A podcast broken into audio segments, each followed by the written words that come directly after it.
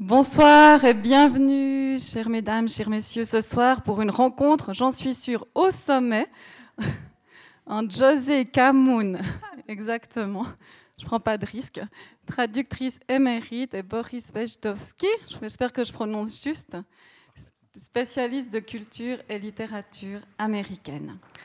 Je vous remercie vivement de votre présence. On a de la chance, José Camoun, qui est française, ne vient pas de France. Ça nous simplifie la vie, mais du château de Lavigny. Mais on en saura plus dans quelques instants. Car je vais vous présenter, comme traditionnellement, avant de rentrer dans les détails de la soirée, notre prochain événement qui aura déjà lieu ce vendredi à 18h15. Il s'agit de la soirée que l'on fait traditionnellement en partenariat avec le festival Les Amplitudes, notre partenaire de longue date avec lequel on plonge toujours avec jubilation dans un univers unique. Cette fois, ça sera l'univers d'Alexandre Babel, musicien, compositeur et percussionniste fabuleux, qui invitera sur la scène du Club 44 deux comparses, François J. Bonnet, musicien et théoricien, et la plasticienne renommée Latifa Eschak, je crois que ça se prononce comme ça, qui sera la prochaine commissaire du pavillon à la Biennale de Venise suisse, du pavillon suisse d'ailleurs, Ensemble, ils exploreront les franges nébuleuses de la perception. Leur titre, le titre de cette rencontre qu'ils ont donné, Après le son, est un programme en soi. Ah, par contre, j'ai une nouvelle très triste à vous annoncer. J'ai appris cet après-midi que Nuccio Ordinet, qu'on attendait mardi prochain, ne viendra finalement pas à cause de la pandémie. Il ne peut pas prendre le risque d'être mis en quarantaine au retour de la Suisse, car il semble que l'Italie va annoncer des nouvelles mesures allant dans ce sens. On est déjà mis sur la liste rouge de l'Allemagne et l'Italie va sans doute nous mettre sur sa liste rouge. Je suis très triste, mais il reviendra. Et un petit mot sur l'exposition derrière vous. Donc très rapidement, c'est le statut d'une archive. C'est une exposition un peu particulière qui se comprend pas vraiment comme ça. C'était, ça elle fait partie d'un triptyque avec, d'une soirée qui a lieu en trois volets entre une exposition, un concert et une rencontre. C'était un laboratoire de partage de la connaissance autour des questions liées à la conscience et à la perception de soi. Pour en savoir plus, je vous invite à écouter l'enregistrement de cette soirée. Ça a eu lieu le jeudi 10 septembre. Et comme ça, j'en profite pour ceux qui ne savent pas de vous dire que vous, vous avez accès à toutes nos conférences, rencontres et autres qui sont enregistrées depuis 1957 sur notre site internet. C'est une très grande richesse. Et enfin, ce soir, voici pour les informations usuelles. J'adresse tout d'abord des remerciements à la Méridienne, bien sûr. Alors, c'est un peu inhabituel, je vous montre, le stand est ici. Ils ont fait un choix merveilleux de livres traduits par José Camoun. Et comme vous devez suivre les flèches en sortant après, donc c'est-à-dire par là derrière, vous avez le droit de revenir après au bar. Le bar est fermé, mais je vous en prie, revenez. N'hésitez pas, les livres seront là. Et José Camoun aussi, vu qu'elle n'y a pas de France, on peut peut-être un petit peu plus t'approcher, tout en respectant bien sûr les distances j'imagine, pour rester un petit peu. Mon Et bien sûr, j'aimerais remercier très chaleureusement le Centre de tradition littéraire qui est hébergé par l'Université de Lausanne, partenaire précieux de cette soirée. La traduction littéraire, vous le savez sans doute, est considérée depuis peu comme un vrai métier artistique et le Centre de traduction littéraire, on dit CTL, je crois, défend depuis plus de 30 ans ce travail de création à part en multipliant partenariats et dispositifs pour faire rayonner cette profession longtemps invisible. Votre engagement remarquable a d'ailleurs été récompensé l'année passée par le prix de la médiation décerné par l'Office fédéral de la culture. Alors, je tiens tout d'abord à remercier particulièrement Nathalie Garbelli qui est là pour son fantastique travail de coordination et je donne la parole à Camille Lucher, chargée de mission au CTL, pour nous, en dire un peu plus sur le cadre dans lequel s'inscrit la venue de José Camoun. Merci beaucoup, Marie-Léa Tvalan. Merci beaucoup au Club 44 de nous accueillir pour cette rencontre euh, qui trouve euh, place effectivement dans le cadre du programme Gilbert Musy. Avant de vous en dire quelques mots, je voulais commencer par des citations que la principale intéressée me pardonnera, j'espère, de le citer ainsi à, la légère. Pour traduire, il faut comprendre toutes les vibrations des mots. La traduction est un métier toujours à recréer, où il faudrait pour vaincre... Pardon. La traduction est un métier toujours à recréer, où il faudrait partir vaincu et arriver quand même un peu vainqueur. Traduire, c'est un dépaysement des mots. Et enfin, une dernière qui peut-être résonnera avec cette soirée. La traduction, c'est comme la batucada, cette danse brésilienne qui vous met la tête à l'envers et quand vous la relevez, les choses ne sont plus tout à fait à leur place. Ce sont donc des paroles de José Camoun que je vous rapporte ici. Euh, des paroles et une seule de ces phrases aurait suffi à nous convaincre, à convaincre le Centre de traduction littéraire, à distinguer José Camoun dans le cadre du programme Gilbert Musy. Cette traductrice émérite allie à sa riche et fine expérience un sens aigu de la formule, vous l'aurez vu, et des images éclairantes. Or, offrir un éclairage, un coup de projecteur à ce métier que l'on ne peut de moins en moins dire de l'ombre, voilà la mission que s'efforce de poursuivre le Centre de traduction littéraire depuis en effet 30 ans qu'il a été créé à l'Université de Lausanne.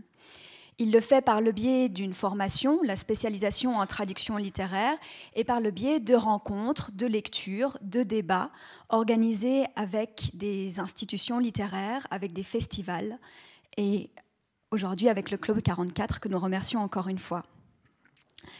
Depuis trois ans, depuis 2018, il le fait également au travers de ce programme Gilbert Musy, nommé d'après ce célèbre traducteur, célèbre parmi ses pairs, Gilbert Musy, pour avoir transmis en français du Matt, Anna Johansson ou encore Hermann Burger ou Robert Walzer, mais aussi pour avoir beaucoup œuvré pour la reconnaissance de sa profession. Au nom du Centre de traduction littéraire et de sa directrice Irène Weber-Enking, qui ne peut pas être avec nous ce soir, mais qui vous transmet ses chaleureuses salutations, je remercie donc le Club 44, euh, Marie-Léa Tzvallon. Je remercie également Nathalie Garbelli pour la collaboration et la coordination de ces rencontres, pour avoir tricoté, détricoté, retricoté toutes ces rencontres pour l'automne depuis janvier. Et je remercie bien sûr José Camoun et Boris Vejdovski pour le programme qu'ils nous ont concocté pour ce soir. Euh, José Camoun sera encore ce jeudi 22 octobre à la Fondation Jan Michalski euh, pour parler euh, de traduction, évidemment, et aussi de 1984. Euh, l'exposition des illustrations d'Antonio Saora, réalisée pour l'édition espagnole de 1984 et reprise dans une édition suisse, aux éditions Georg à Genève, sera également présentée à la Fondation Jan Michalski. Et puis, lundi prochain, la résidence de deux mois accomplie dans le cadre de ce programme Gilbert Musy s'achèvera et euh, José Camoun nous quittera. Merci beaucoup et bonne soirée.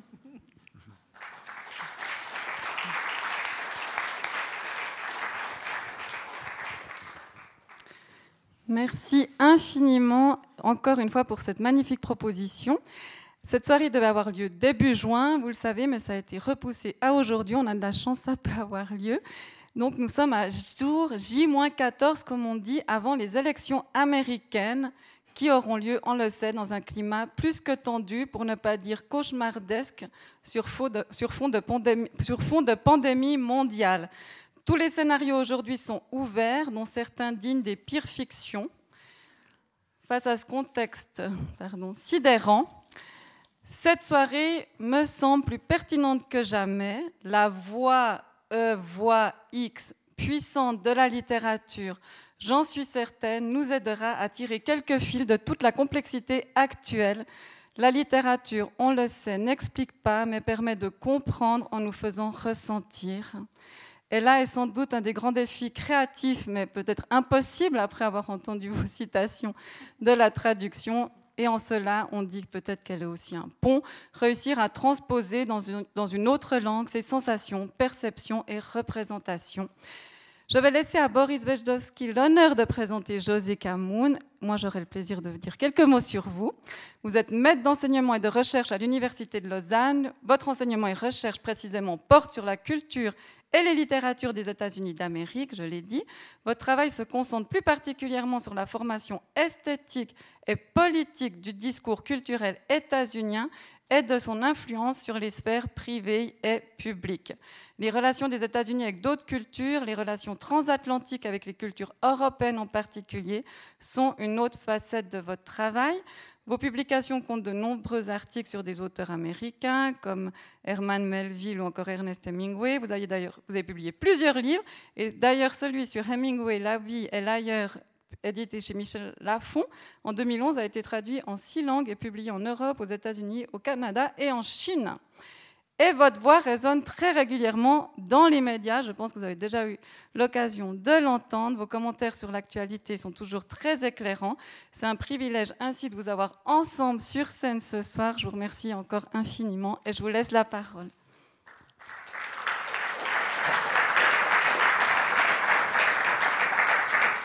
Merci pour cette présentation. Merci, mesdames, messieurs, d'être euh, ici ce soir. Merci pour votre présence. Merci pour votre curiosité. Merci surtout à José Camoun de qui nous, est très heureuse d'être ici. Ce qui est très heureuse d'être ici. On est ravis euh, de vous avoir. José Camoun, depuis 2012, ne se consacre plus qu'à la traduction. Elle euh, traduit nuit et jour pratiquement. Euh, C'est le début d'une légende. Elle, elle, a traduit John Irving, Philip Roth, Jack Kerouac, Jonathan Coe, George Orwell, Virginia Woolf, Richard Ford, et tant d'autres, et tant d'autres, et tant d'autres. Mais avant de se consacrer à la traduction, euh, elle a suivi quelques méandres euh, dans, la vie. Elle a commencé par euh, des études supérieures à la Sorbonne, une agrégation d'anglais, un doctorat en littérature que j'aimerais lire un jour, tiens, sur, James, la représentation du langage dans quatre romans de Henry James. Euh, et puis méandre encore une licence d'anthropologie sociale, une initiation au japonais, l'enseignement, comme votre modeste serviteur, puisqu'elle a enseigné la littérature anglaise dans des classes préparatoires en France, mais aussi sur des campus américains. Mais là, c'était la littérature française. C'était de la littérature française. Et donc, exemple de ce que José dit à propos d'elle-même, elle se dit être une créature réversible par circonstance et par inclination, ce qui, me semble-t-il, est euh, la moindre des choses pour une, euh, pour une traductrice. Euh, José Camoun et moi nous connaissons déjà un, petit peu, puisque nous avons déjà eu l'occasion d'intervenir euh, ensemble dans des circonstances un petit peu, un petit peu pareilles. Mais on a plus en commun que cela.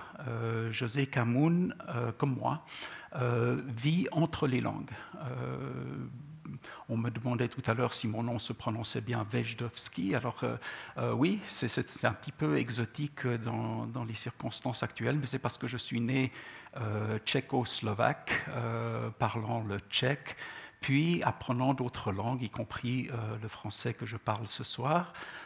José Camoun, elle aussi, vit entre plusieurs langues.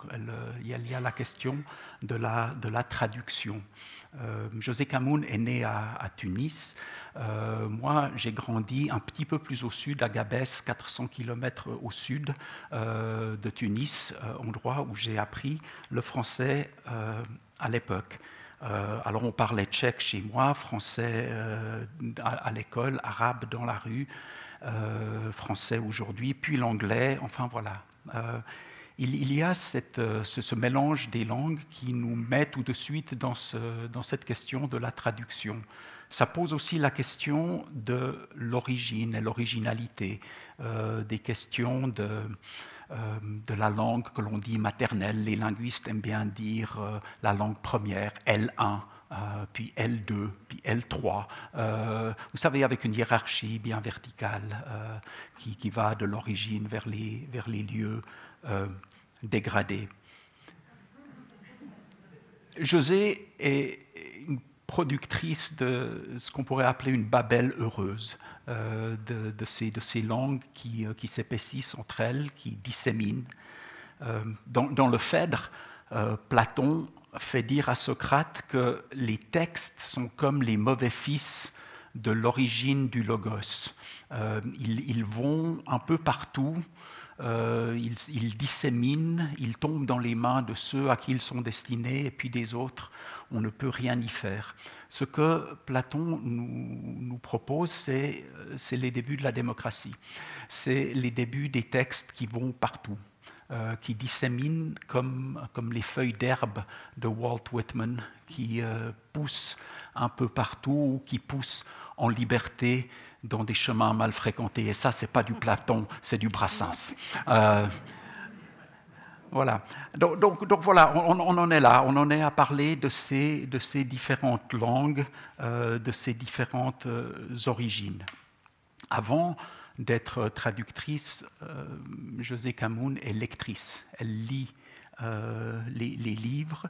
Euh, et alors, je, pensais commencer avec cette question de l'origine et l'originalité. Quand on traduit, on assiste depuis des années maintenant à une montée de discours identitaires, à une montée d'ostracisme, de, d'isolationnisme divers. Et alors, je me demandais quel rapport y a-t-il quel rapport voyez-vous entre la traduction et la lecture Se pourrait-il que la lecture, quelle qu'elle soit, même si on ne lit que dans une seule langue, soit toujours une façon de traduire, une façon de se libérer d'une origine trop prenante? Je, souris en vous entendant parler de, l'origine et des, mauvais livres qui disséminent. Euh, Philippe Roth était un client assez difficile, à la fois très professionnel, qui ne ménageait pas son temps, et qui avait une, infinie patience pour euh, expliquer son œuvre lorsqu'il voulait l'expliquer, bien entendu. Mais il était très pointilleux sur une, il aurait voulu des traductions littérales. Et évidemment, c'était assez compliqué pour moi parce que je ne crois pas beaucoup à la traduction littérale. Est-ce que vous m'entendez confortablement? J'ai l'impression un petit peu de Est-ce que tout va mieux? Je n'en suis pas convaincue. Euh, bon, parfait. L'essentiel, c'est que vous soyez confortable. Donc, un jour, j'écrivais à Philippe Roth, mais vous êtes comme le personnage du dictateur dans l'automne du patriarche.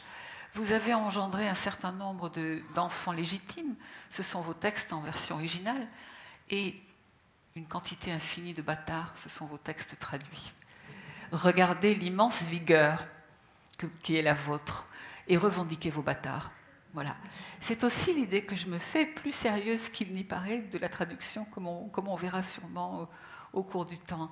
Donc pour en venir à la question de Boris, je crois que le traducteur euh, d'une œuvre, surtout si elle n'est pas encore, si c'est le premier traducteur, c'est tout simplement un premier lecteur. Et ce premier lecteur, euh, il va avoir toute la surprise, la découverte, la déconcertation et le dépaysement, ça va de soi, euh, du lecteur que vous êtes.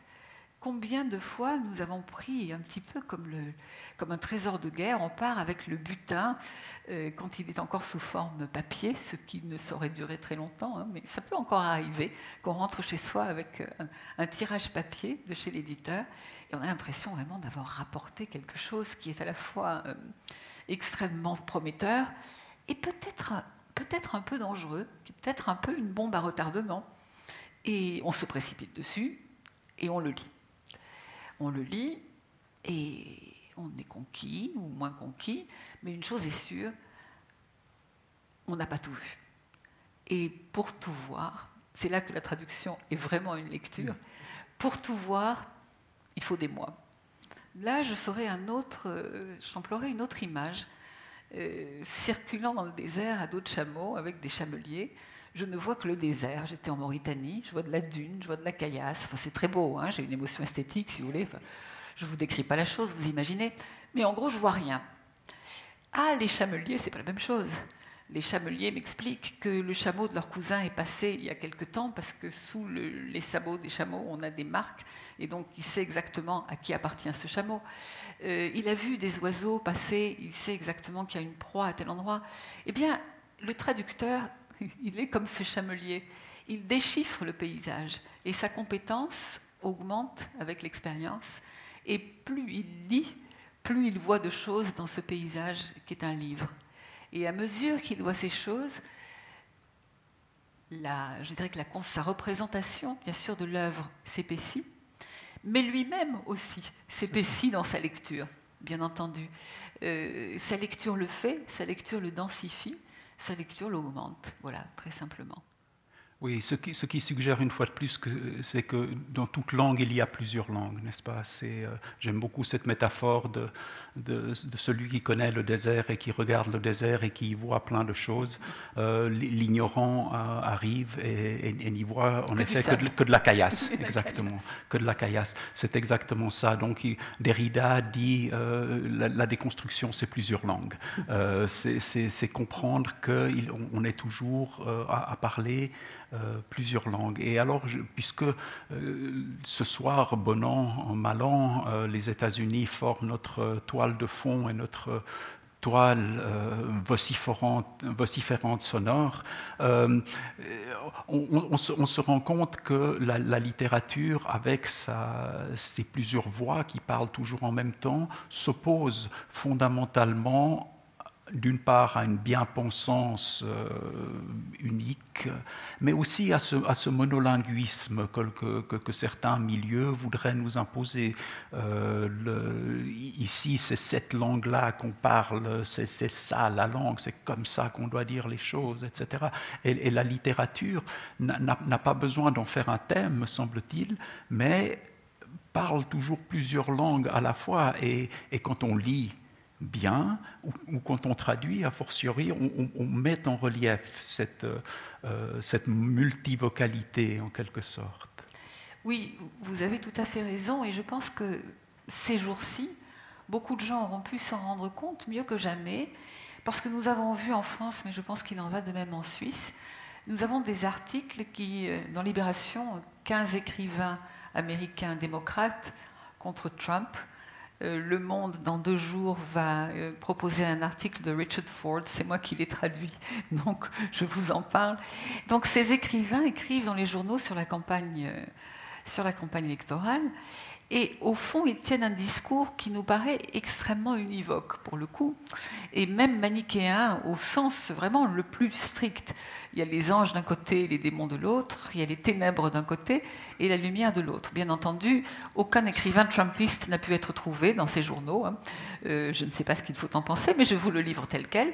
Et euh, je suis frappée par cette rhétorique qui me semble quelque peu euh, régressive quoi qu'il en soit par ailleurs. Hein. Je ne présente pas non plus comme un traducteur trumpiste.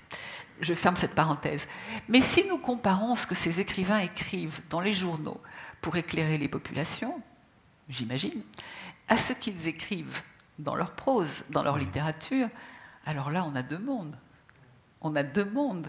Même Richard Ford, dont l'article est tout à fait solide, sérieux, etc., euh, a une œuvre infiniment plus suggestive éloquente, ambiguë sur l'état de l'Amérique euh, que cet article, euh, au demeurant un article de fond, hein, euh, peut le laisser penser.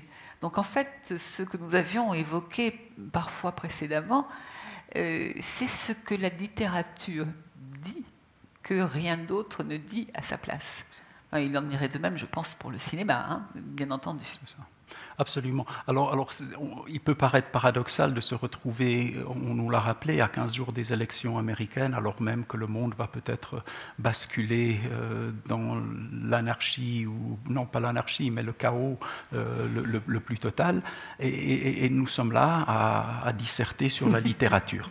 Euh, et alors, on, pourrait se demander pourquoi, enfin, l'humanitaire manque de bras, l'agriculture manque de bras, et nous, on est là à parler de littérature on se, demande un petit peu, un petit peu pourquoi. Mais, je crois que c'est exactement cela. C'est-à-dire que euh, la, littérature est là pour préserver une complexité du monde qui, autrement, euh, si, on y, si on y prête gare, euh, elle, elle, risque de, de, filer.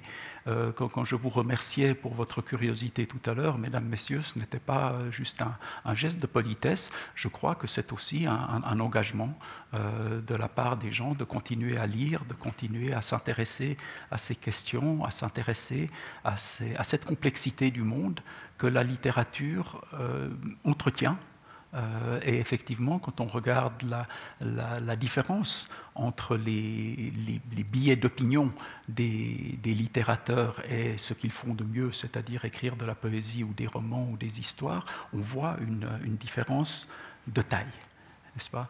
Euh, Il n'est jamais question de, choses politiquement correctes ou incorrectes, simplement on travaille le monde euh, avec la langue. Euh, un des écrivains que vous avez beaucoup traduit, Roth, est, me semble-t-il exemplaire de, ce point de vue-là, et je, pense en, particulier aux questions identitaires qui, qui, qui, qui divise tellement les États-Unis aujourd'hui.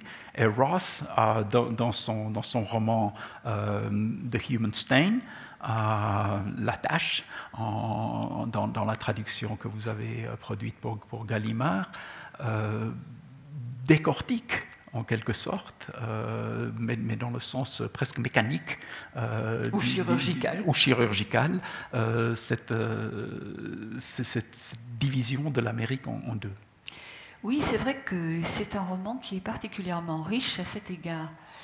Euh, jusqu'à la tâche, je dirais, euh, celui qui pose la question de l'identité chez Roth, c'est le juif, et pour cause. Hein. Euh, vous me dites que je suis juif, je sais que je suis juif, qu'est-ce à dire hein? On pourrait évidemment tracer retrouver ces traces-là dans pas mal d'œuvres de Roth juif problématique, c'est peut-être un pléonasme. Donc, euh, ou juif à géométrie variable, je pense que tout le monde comprend. Et dans la tâche, ce n'est plus le juif, virgule encore que, qui est porteur de cette interrogation très profonde sur l'identité. C'est un noir, je vais lui mettre des guillemets, vous allez comprendre pourquoi si vous n'avez pas lu le livre, vous le savez. Si vous avez lu le livre, vous le savez, sinon je vais vous le dire tout de suite. Ce Coleman Silk est un noir that can pass. That can pass, ça veut dire qu'il peut passer. Ça veut dire qu'il peut passer pour blanc. Sa famille s'est tellement métissée au fil des générations que Coleman Silk, on ne sait pas trop ce que c'est. Et ça pourrait bien être un juif.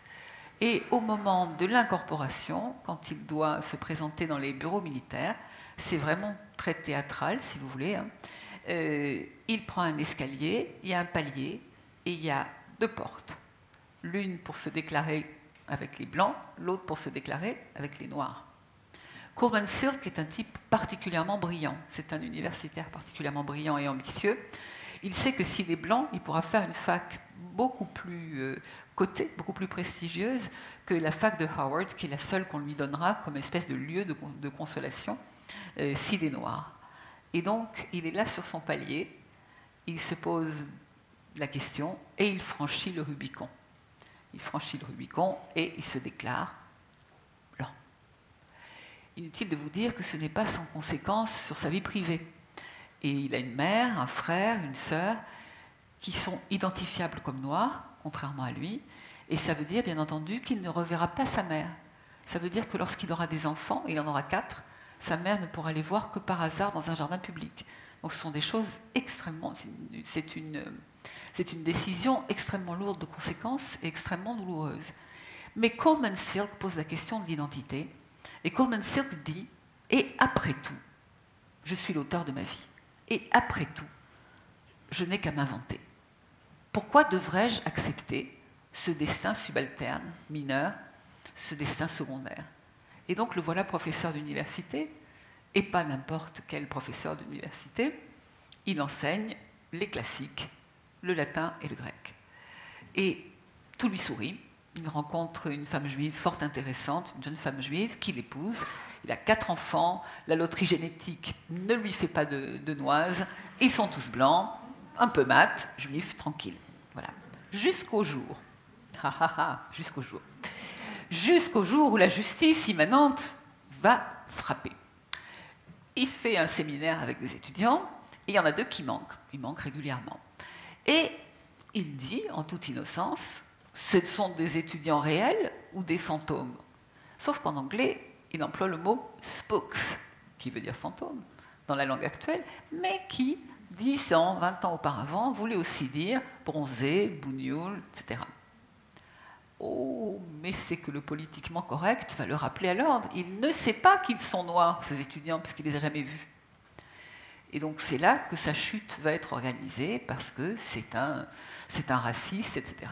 Donc évidemment, je dis justice immanente, parce que le seul argument qu'il pourrait donner, c'est Mais comment voulez-vous que je sois raciste, puisque moi-même, je suis noir Évidemment, il ne le donne pas. Voilà. Donc là, si vous voulez, euh, Roth pose le problème dans la tâche de cette fameuse formule s'inventer, se réinventer. Peut-on être, euh, peut-on s'auto-engendrer, peut-on s'inventer ou se réinventer?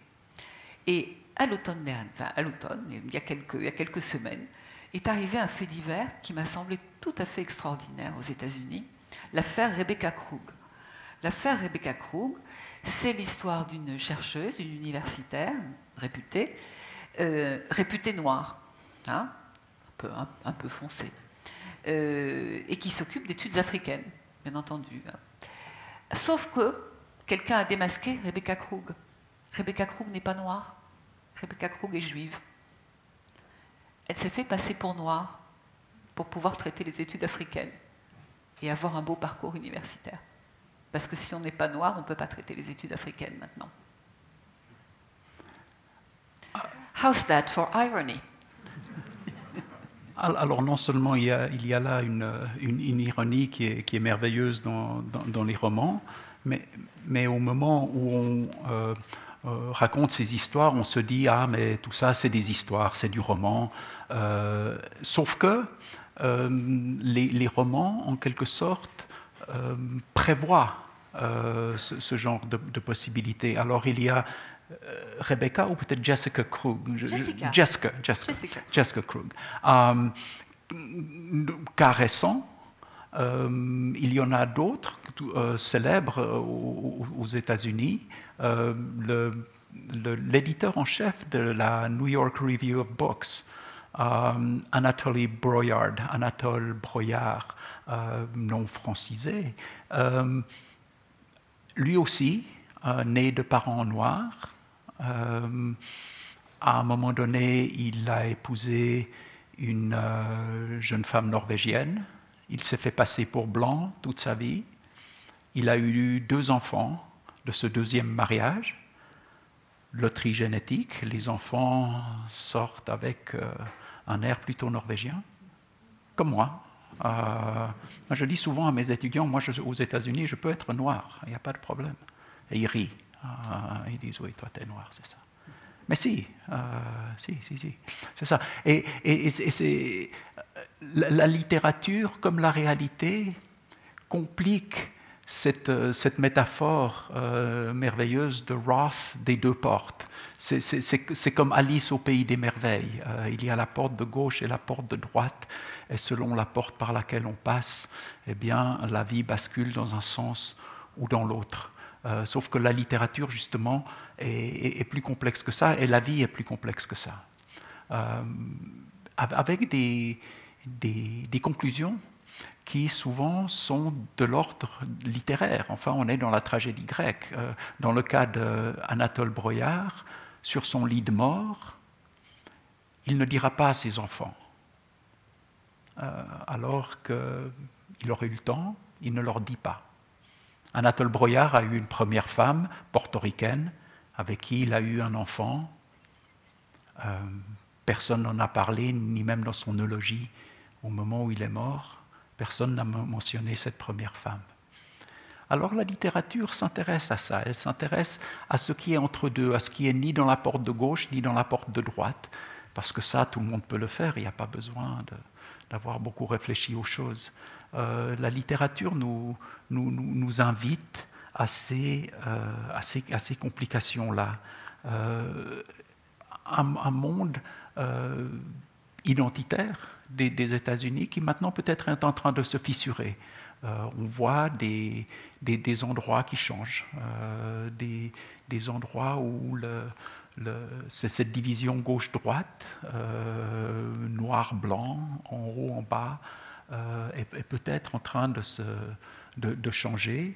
Et, je crois que, les, littérateurs, enfin les écrivains euh, contemporains sont sensibles à cela, euh, écrivent euh, sur cette, Amérique en train de changer et qui laisse derrière elle un monde un peu révolu aussi. Qu'elle laisse un monde révolu nous paraît, assez évident, d'autant que je pense que si l'Amérique change, comme vous le dites, en effet, l'Europe aussi. Nous, recevons en décalage les ondes de choc de l'Amérique. Et je vois quand même euh, des séismes qui vont, qui vont euh, peut-être, j'allais dire, qui vont au-delà des fissures, mais enfin qui expliquent aussi peut-être les fissures de, ce monde. Euh, on ne peut pas oublier, même quand on ne parle que de littérature hein, ou d'art en général, on ne peut pas oublier le, choc du, du 11 septembre. C'est quelque chose qui peut ne pas apparaître en tant que tel dans la littérature, mais qui a laissé des traces et qui laisse des traces aussi dans l'imaginaire américain. Je pense que dans l'imaginaire américain, il y a un avant et un après le 11 septembre. Euh, je pense aussi à tous les ouragans et les incendies qui ont dévasté les États-Unis ces dernières années. Je pense bien sûr euh, à l'ouragan Katrina euh, à la Nouvelle-Orléans et tout ce qui s'en est suivi. et je pense enfin, à, toutes, ces, toutes ces catastrophes qui, donne, à travers la littérature, euh, quelque chose comme l'esthétique des décombres. Euh, dans la littérature, mais encore une fois, dans l'imaginaire. Euh, me promenant à New York il y a trois ans, j'ai enfin découvert le Ground Zero, le musée, mais aussi le, mémorial, si vous voulez, j'allais dire la statue. Ce n'est pas une statue, euh, les, tours jumelles, comme vous le savez, ont été rasées et elles ont été remplacées en creux par deux monuments jumeaux, comme les tours, et qui occupent très précisément au centimètre carré près l'empattement des tours. Sauf qu'à cet élan vertical des tours, cet élan qu'on pourrait dire peut-être euh, euh, plein d'outrecuidance, hein, d'ubris, ont succédé deux creux, deux éviers, je ne peux pas vous dire autre chose parce que ces, deux monuments, euh, je dirais, ne, tendent pas vers la grandeur. Ce sont d'énormes éviers en granit noir, en tout cas c'est l'effet qu'ils font, hein, en granit foncé, euh, où l'eau courante coule en permanence. Et au fond de ces éviers géants, il y a une bonde, un trou, euh, où l'eau est attirée, et le regard aussi. Donc, à la place de ces tours, vous avez véritablement l'image du néant qui vous aspire. De ma vie, je n'avais jamais vu un monument aussi nihiliste. Vous voyez Et je trouve que le génie américain n'est pas du tout nihiliste. Lorsque j'ai visité, j'ai visité l'emplacement euh, des deux tours après le, après le 11 septembre, j'ai vu les nounours, les bougies, enfin tout ce que vous pouvez imaginer, et des poèmes, enfin des choses. Et un petit, cette, phrase écrite en anglais, nous les reconstruirons, virgule, plus haute. Donc je, vois aussi toute cette ambiguïté, bien entendu, euh, portée à la fois par l'art euh, et, par la littérature américaine. Et euh, l'auteur que je traduis en ce moment, Richard Ford, a, beaucoup, représenté les décombres, probablement parce qu'il a, il a vécu à la Nouvelle-Orléans et qu'il a été très frappé par euh, l'ouragan Katrina. Là, je vais, vous lire juste quelques lignes, hein, bien entendu, euh, qui, montrent bien les traces que porte la littérature de tous ces séismes. Delaware Street, longue, rectiligne, criblée de nids de poules, engorgée de détritus et menant au lac, était une rue d'épave. Dans la turbine de l'inondation, des maisons avaient été aplaties, emportées, leurs toits arrachés. D'autres, les compacts en briques, étaient littéralement lessivés, leurs murs survivant vaillamment. L'herbe folle prospérait, envahissant les dalles de béton sur lesquelles elles étaient construites. Un équipement sportif impeccable s'était retrouvé hissé par miracle et déposé sur un bungalow en bardeau blanc. Une antique Studebaker avait été propulsée au milieu d'un séjour. Le tout étant l'œuvre de l'eau et de ses sortilèges. La plupart des logis portaient encore une auréole sombre au-dessus de leurs fenêtres, et les messages des sauveteurs. Pas trouvé cochon le 19-5, chien dans la maison le 8-10-5, ou encore simplement un mort ici. Pâmes qui vivent dans les pâtés de maisons autour, le long des rues déglinguées, tout se muait en chant, quelques arbres survivaient par-ci par-là.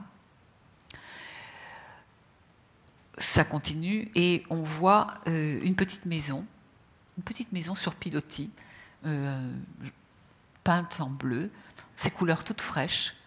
Eh bien, cette maison, c'est la maison de la belle-mère d'un personnage qu'on va rencontrer. Elle a été emportée, bien entendu, par l'ouragan. Et quelques jours plus tard, euh, une demi-douzaine de personnes d'une congrégation de l'église voisine sont venues dire à la vieille dame On va vouloir construire. Ils la lui ont reconstruite. Donc, au milieu de, de ce no man's land qui retourne à la friche, au milieu de cette vision post-apocalyptique euh, de ces voitures au milieu, de ces équipements sportifs au milieu du séjour, de voitures jetées sur le, sur le gazon, on voit la résilience de l'Amérique, on voit aussi sa solidarité, on voit son côté, euh, j'allais dire, cet esprit des pionniers. Hein. Euh, ta maison a été emportée par l'ouragan, on va te la reconstruire, sans lui demander son avis d'ailleurs. Et elle a pris ça comme elle le trouvait.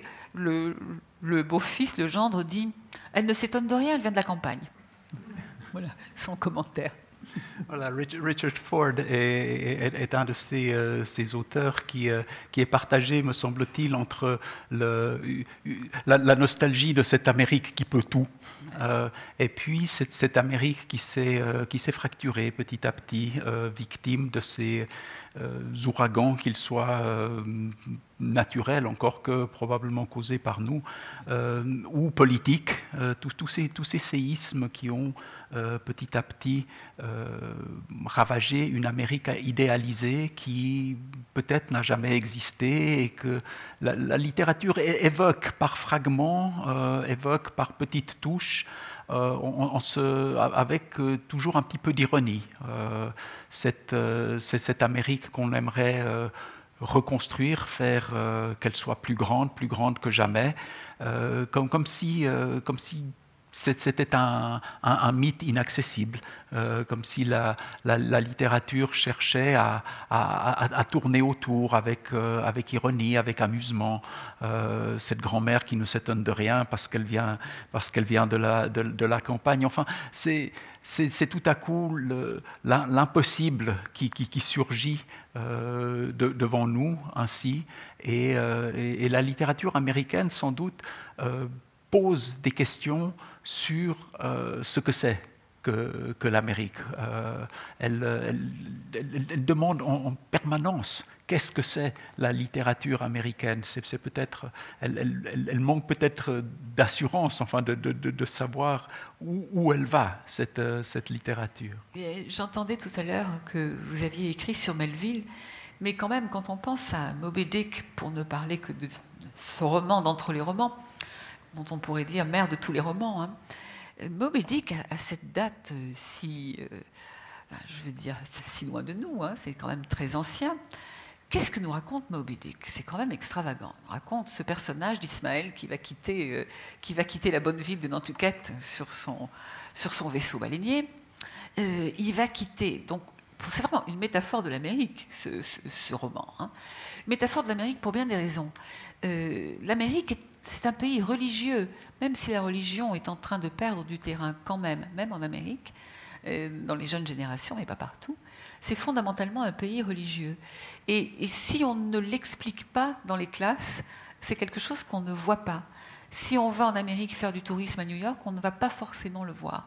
Mais c'est un pays profondément religieux. Or, pour en revenir à notre brave Ismaël, euh, il reconnaît tout de suite, comme tout à fait honorable et comparable à la sienne, la religion de Queequeg, euh, son compagnon de lit, hein, puisqu'ils vont commencer par partager un lit. C'est comme ça que cette histoire commence.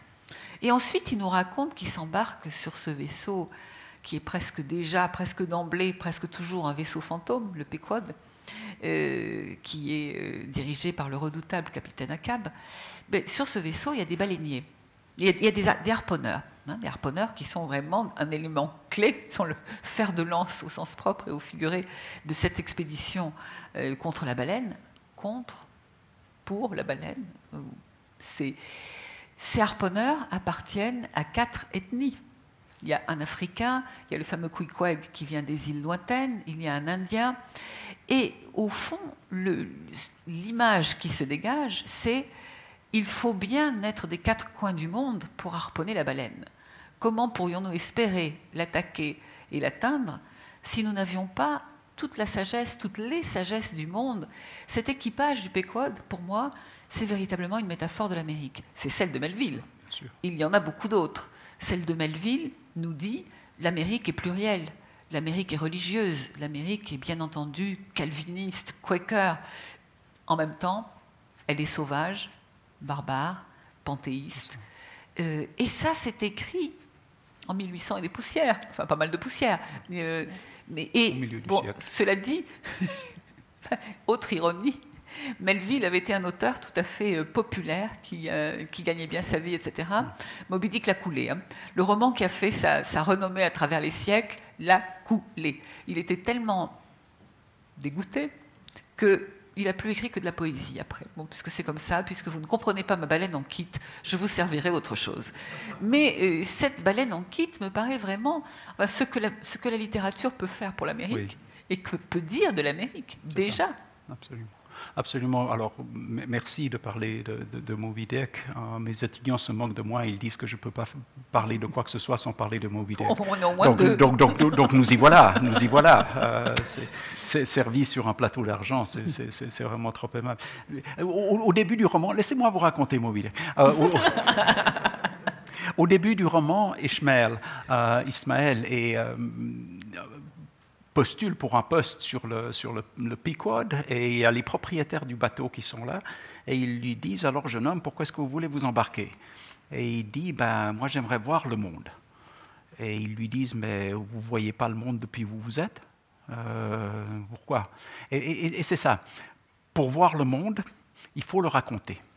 Euh, il, faut, il, faut, il, faut, tout Moby Dick. Il, faut, il faut les presque 1000 pages du roman pour voir le monde, il faut ça. Vous parlez de la religiosité américaine, il me semble que la grande religion américaine, c'est l'Amérique.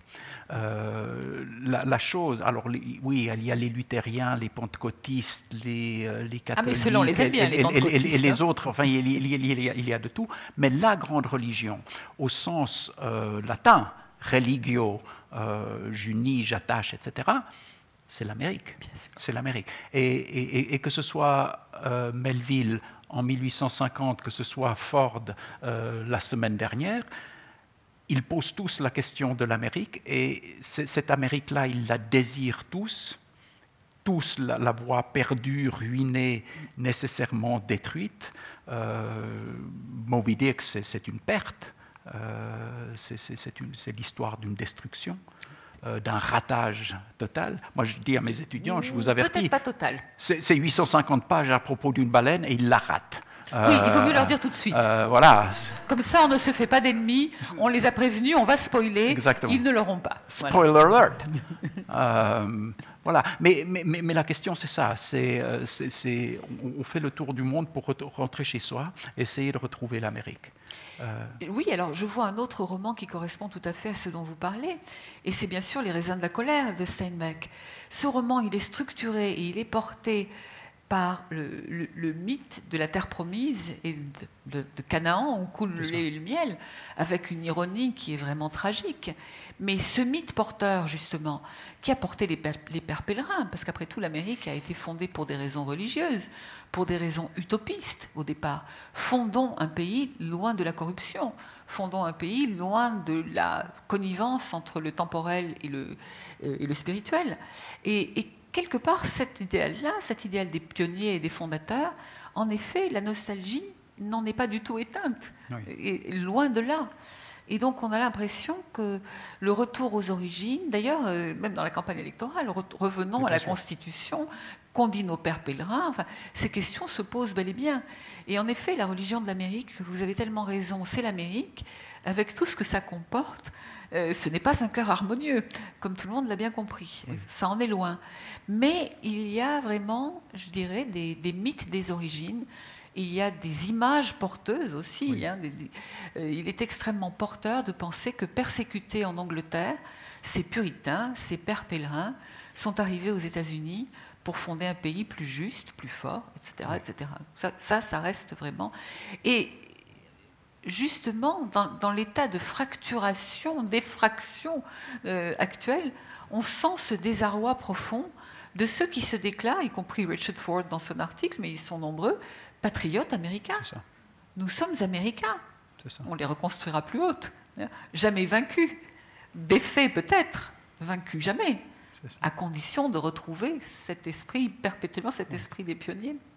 Alors il me semble qu'on revient là un petit peu, euh, on, boucle la, boucle en quelque sorte, c'est-à-dire que euh, on, se retrouve dans cette opposition entre une nostalgie d'une Amérique déclarons-le, qui n'a jamais été. Euh, la, nostalgie pour l'Amérique perdue, elle commence à la fin du XVIIe siècle. Euh, à la fin du XVIIe siècle, il y a des prédicateurs qui disent Ah, ben, écoutez, le projet de la, de la Nouvelle Jérusalem, c'était formidable il y a 20 ans, mais là, c'est trop tard. On, a raté le coche. Euh, c'est fichu.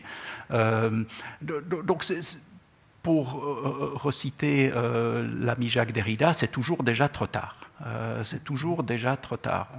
On, a beau, remonter le temps, on, a l'impression qu'on s'est trompé.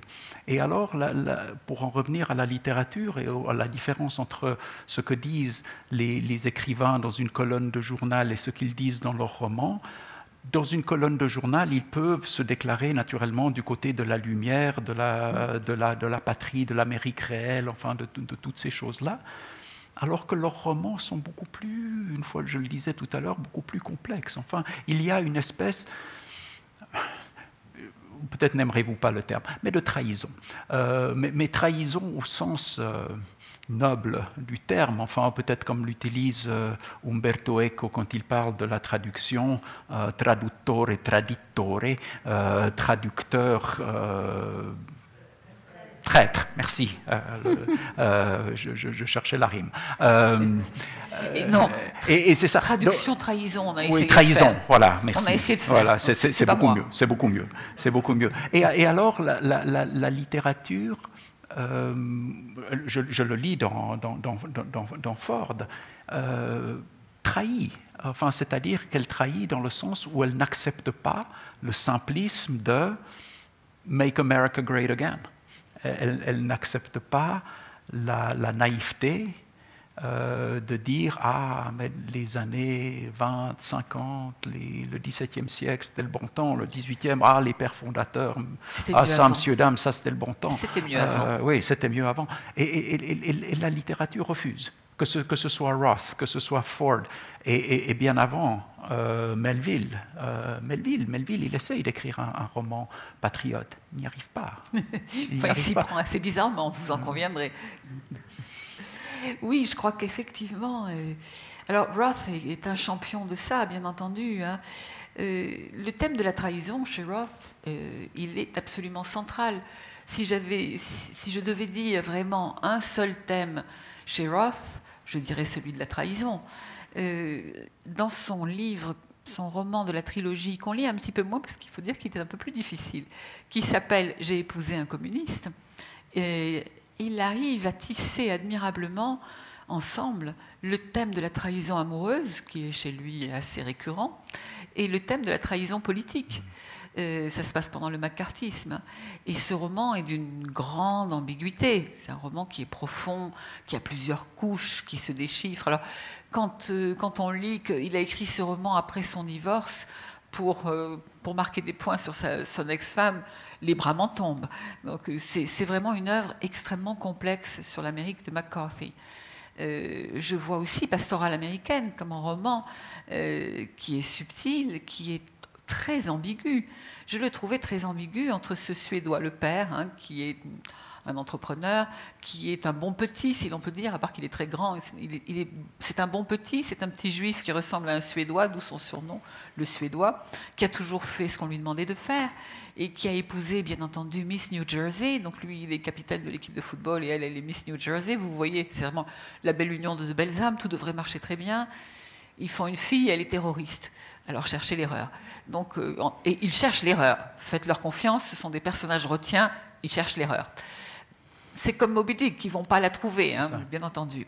Mais là où je trouve que cette ambiguïté est, tout à fait considérable, comme elle me troublait, j'avais dit à Philip Roth, mais j'arrive pas trop à comprendre finalement si vous avez pris which side are you on? Are you on any side? Et, et il m'avait répondu cette chose. J'ai commencé à écrire ce roman il y a 20 ans. Et alors, je l'ai vraiment écrit du point de vue de Mary, la fille terroriste. Mais j'ai pas pu le finir. Et je le reprends maintenant, et je l'écris cette fois du point de vue du suédois. Donc ça donne une idée assez puissante hein, sur une question qui était presque anecdotique de ma part. Ça donne une idée assez puissante euh, de cette euh, profonde ambivalence et ambiguïté de la littérature qui en fait véritablement euh, la force. Hein. Elle, se retourne. Et quand vous la retournez par-dessus le marché, vous ne voyez pas absolument l'image inverse euh, de, la première. C'est plus compliqué que ça. Vous ne cessez de la retourner comme ça. Donc, euh, j'ai le sentiment que ce qui parcourt la littérature américaine en ce moment, mais ça n'a rien d'étonnant, comme vous l'avez très bien dit, hein, c'est bien sûr cette nostalgie avec une certaine dose d'ironie, euh, cette nostalgie de la nostalgie, peut-être, pour finir, hein, et aussi ce côté en suspens. Et, avant de, parler de la série de nouvelles que je suis en train de traduire de, Richard Ford, je voudrais dire un, mot de, la ville de Detroit. La ville de Detroit, qui était la capitale de l'automobile, euh, a vu dans les années 60 son industrie décliner. Euh, elle a vu le chômage, le dépeuplement, euh, et euh, elle a vu ben, la fin de l'ère industrielle d'une certaine façon. Donc on peut voir maintenant les photographes sillonner la, ruine, la friche industrielle de Detroit, qui est très photogénique. On voit des choses extraordinaires. Euh, mais on voit aussi autre chose se passer à Detroit, qui est peut-être un traitement homéopathique de la situation. Ce qui s'est passé, c'est que les familles qui avaient hypothéqué, qui étaient propriétaires de leur maison, mais sur hypothèque, bien entendu, hein. euh, avec la crise des subprimes, n'ont jamais pu rembourser cette fois-ci leurs hypothèques, et donc leur maison a été confisquée, et ils ont dû partir, euh, ils se sont retrouvés à la rue. Et pendant ce temps-là, les pouvoirs publics n'ont pas fait grand-chose, les propriétaires se sont désintéressés de ces maisons qui étaient devenues invendables pour des raisons tout à fait évidentes, et donc Detroit est retourné, sinon à la nature, du moins à la friche. Mais l'avantage de l'inconvénient, l'incurie des pouvoirs publics a laissé s'installer des squatteurs, des squatteurs écologistes, et qui ont commencé de l'agriculture biologique sur Detroit, sur la ruine de Detroit, dans l'herbe, euh, sont venus des fermes biologiques qui non seulement sont autosuffisantes, mais commencent à vendre. Donc, le jour se lèverait-il sur Detroit? C'est une question. Vraiment, c'est une question. Qu'est-ce qu'il y a après la ruine de cette société de consommation, de cette civilisation euh, matérialiste? Et donc, euh, les personnages qu'on voit dans ce, ce, recueil de nouvelles de Ford que je suis en train de traduire sont typiquement des personnages quinquagénaires qui font retour sur leur vie et qui se demandent un peu à quoi va ressembler euh, la moitié suivante, l'autre moitié du film. Ils sont un petit peu en l'air euh, veufs, divorcés, euh, changeant d'orientation, de vie, de métier. Et euh, on, avait beaucoup parlé de l'opposition, de cette rhétorique manichéenne dont on a parlé au début. Hein. bien sûr, les lumières démocrates et les ténèbres, et les ténèbres républicaines, les anges démocrates et les démons républicains. Je n'invente rien, hein. c'est dans, cette série d'articles qui viennent de sortir. Donc, voilà, je voudrais vous lire la fin d'une quatre lignes, enfin six pour tout dire, d'une nouvelle qui s'appelle Savoir, Savoir se tenir, The Hold of Yourself. Donc c'est ce personnage d'avocat quinquagénaire dont la femme s'est suicidée deux ans auparavant. Elle était atteinte d'une maladie incurable, mais enfin elle aurait pu durer. Elle a choisi autrement. Et donc il est profondément blessé, nostalgique, et surtout dans une espèce de, d'hésitation existentielle. Je ne plus trop qui il est, ce qu'il veut faire de sa vie. Et euh, il louait ses maisons de vacances tous les étés dans le Maine. il ne veut pas relouer la, même parce qu'il se dit oh c'est trop morbide, donc il en a loué une autre. Et il est là dans ce flottement. Euh, sa maison est visitée pour la faire euh, acquérir à des propriétaires éventuels. Et donc il s'en va au bistrot du village ne sachant que faire, désœuvré. Euh, et dans ce bistrot, il y a une jeune femme qui va dire qu'elle a 24 ans, un peu plus tard, qui est elle-même à la dérive. Elle voulait devenir vétérinaire, mais n'était pas assez bonne, alors elle est toiletteuse pour chiens. Et donc voilà ces deux solitudes pour le dire en des termes un peu conventionnels, mais qui vous parleront. Voilà ces deux solitudes qui se rencontrent. Et cet homme qui lui propose de passer la nuit chez lui parce qu'elle est à la rue, euh, dans la nuit, elle se coule dans son lit, mais rien ne se passe parce que leurs rapports sont pas du tout conventionnels, ne sont pas du tout partis dans cette direction-là. On pourrait croire que, mais ce n'est pas le cas. Et donc elle se glisse dans son lit pour qu'il lui tienne chaud, et elle s'endort aussitôt dans sa bonne nature de jeune femme. Et lui, bien sûr, ne se rendort pas du tout, et il descend sur la plage, qui est à un jet de pierre de la maison, en pleine nuit, bien sûr. Il descend sur la plage, méditant sur cette rencontre fortuite et assez déconcertante. Et pendant qu'il est en train de méditer, il entend des petits bruits, et c'est la jeune femme qui est descendue elle-même sur la plage. C'est une enfant du pays, hein, elle sait où elle va. Et euh, ils échangent quelques mots. Et elle lui dit la chose suivante. Alors tu crois qu'on va arriver à se connaître un peu plus, à être amis? Elle avait l'air de prendre la chose au sérieux. Oui, je ne vois pas pourquoi pas. Et toi Moi non plus. C'est ce que je pensais, dit-elle, en regardant au fond du ciel comme si elle venait d'entendre un battement d'ailes invisible passer devant elle. Et ce fut tout ce qu'ils se dirent, le temps que le jour fasse valoir ses droits une fois de plus contre les ténèbres. Merci beaucoup. Merci, mesdames, messieurs. Merci.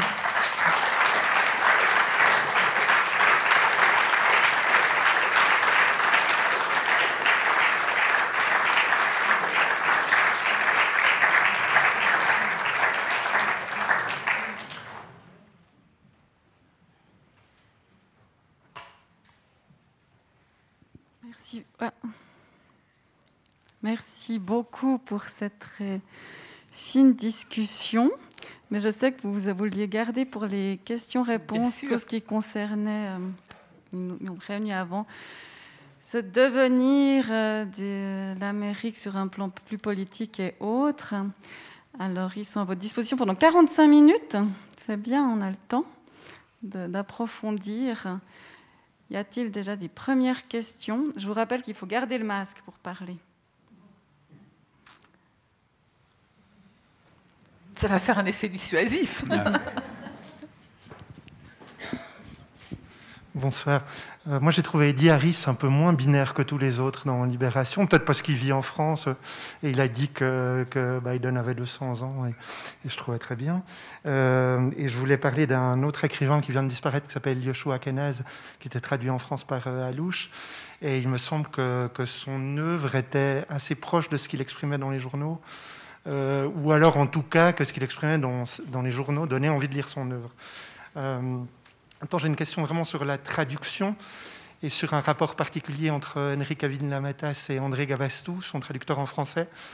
Et euh, Villamatas, il dit qu'un jour, c'est un peu une blague, mais enfin c'est du Villamatas, quoi, qu'un jour dans le monde, il lit une phrase de lui et euh, il la trouve extraordinaire et il dit sacré Gavastou.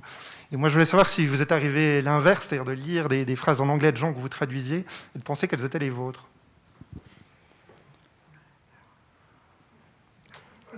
Alors, je vous réponds tout de suite. Oui, mais rarement. Euh, ça m'est arrivé, je pense peut-être uniquement avec Virginia Woolf, dont je n'ai traduit qu'un recueil de nouvelles. C'est pas considérable, mais euh, justement, c'était un travail qui était assez court, si vous voulez, sur les textes. Les textes même étaient courts. Et j'y ai consacré beaucoup de temps. J'ai eu tout le temps pour le faire. Euh, et il y a des textes où, oui, effectivement, euh, ils sont tellement le traducteur est poreux. Hein. il est poreux de plusieurs manières. De là à s'imaginer qu'il a écrit ne serait-ce qu'une phrase de ses auteurs, c'est peut-être un peu différent. Néanmoins, exceptionnellement, et sur cette affaire-là, je dirais que ma porosité a été maximale, oui.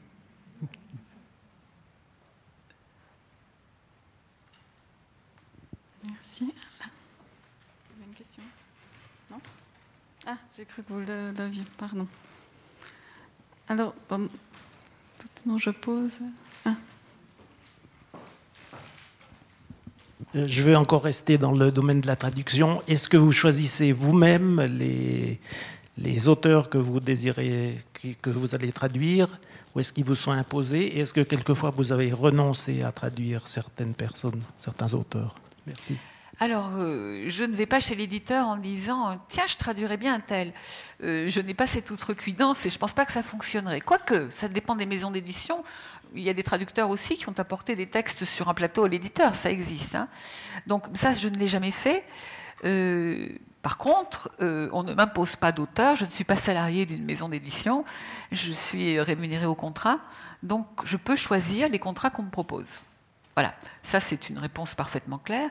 Est-ce qu'il m'est arrivé de refuser un auteur? Ça m'est arrivé deux fois. Euh, deux fois pour des raisons très comparables. Quand vous vivez, on vient de parler de porosité, hein, quand vous vivez avec un texte pendant plusieurs mois, euh, ça n'est pas sans conséquence sur votre état d'esprit pendant, que vous le traduisez. Et euh, il y a bien des années, bien des années, bien avant qu'elle ait le prix Nobel, atterrit sur ma table en manuscrit Beloved de Toni Morrison. Et Beloved de Toni Morrison, c'est l'histoire d'une mère noire sur une plantation au temps de l'esclavage qui s'enfuit avec ses enfants, ceux qui peuvent marcher, et une enfant qui est encore petite, qui ne peut pas ou pas longtemps. Et donc, pour pas que les planteurs ne, la, ne, reprennent, euh, elle égorge sa fille préfère l'égorger. Voyez, sa fille va revenir comme un spectre. Enfin, c'est un très beau roman, inutile de dire, qui est très profond. Je ne peux pas faire ça. Je ne peux pas vivre six mois avec une mère égorgeuse, quelles que soient les raisons que, je lui trouve par ailleurs, hein, ou avec un enfant égorgé. Ce n'est pas une question de culpabilité. Ça, j'ai pas pu. Et le deuxième, c'est L'homme de Kiev, dont on m'a proposé la retraduction de Malamoud, et qui est l'histoire d'un juif qui est accusé du meurtre d'un enfant de 12 ans. Bien entendu, c'est une sombre histoire. Il est totalement innocent de, tout ça. The Fixer, ça s'appelle. Il va être, bien entendu, euh, arrêté, incarcéré, torturé. J'ai pas pu. C'est un grand livre, un livre extrêmement fort, mais je peux pas faire ça. Voilà. Merci. Une autre. Ah, il y avait une. Merci. Est-ce que on peut euh, s'approcher un peu de l'événement politique qui euh, aura lieu prochainement et savoir quelle est l'analyse que vous faites des électeurs du président actuel. Comment est-ce qu'on peut, aujourd'hui aux États-Unis, penser à réélire quelqu'un comme Donald Trump? Ils nous l'ont fait. Ils l'ont fait. Ils l'ont fait. Ils l'ont fait. C'est la, la, question. Quand, quand, Thomas Mann est arrivé euh, euh, dans les années 30 aux, États-Unis. On l'a interviewé, on lui a demandé euh, Alors, monsieur Mann, euh, est-ce que vous n'avez pas peur de. À l'époque, on s'exprimait comme ça, de monsieur le chancelier Hitler. Et, il, disait, il a répondu Je, n'ai pas peur de monsieur le chancelier Hitler, j'ai peur des Allemands. Et, on en est là. On, parlait, José et moi, de, ce que dit la littérature ce qui se passe, je crois, avec, euh, avec quelqu'un comme, comme Trump, c'est qu'il a réussi, et là il nous faudrait beaucoup de temps pour en parler, mais il a, il a réussi une simplification du langage. Euh, il a réussi à s'approprier cette simplification du langage. Et alors on, on a démontré mille fois qu'il mentait, ce qu'il disait était factuellement inexact. On le voit, on a les photos, on a les chiffres, on a tout ce que vous voulez. Et en fait, ça n'a aucune importance. Euh, ça n'a aucune importance parce qu'il a réussi à devenir lui-même l'origine, l'original du, du, langage. Euh, il parle et c'est tout. Euh, il, il, est le verbe